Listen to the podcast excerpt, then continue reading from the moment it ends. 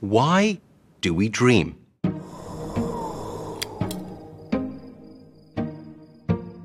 Well, we dream for at least several different reasons.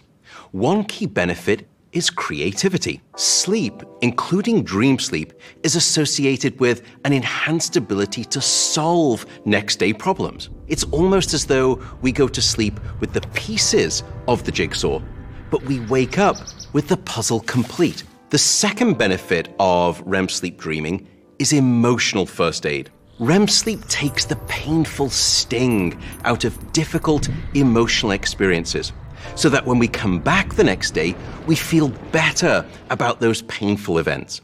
You can almost think of dreaming as a form of overnight therapy. It's not time that heals all wounds, but it's time during dream sleep that provides emotional convalescence. Now, it's not just that you dream, it's also what you dream about that seems to make a difference.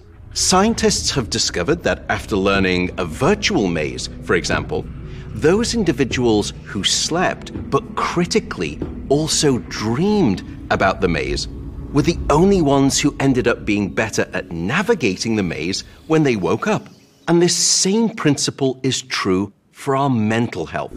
For example, people going through a difficult or traumatic experience, such as a divorce, and who are dreaming about that event, go on to gain resolution to their depression relative to those who were dreaming, but not dreaming about the events themselves.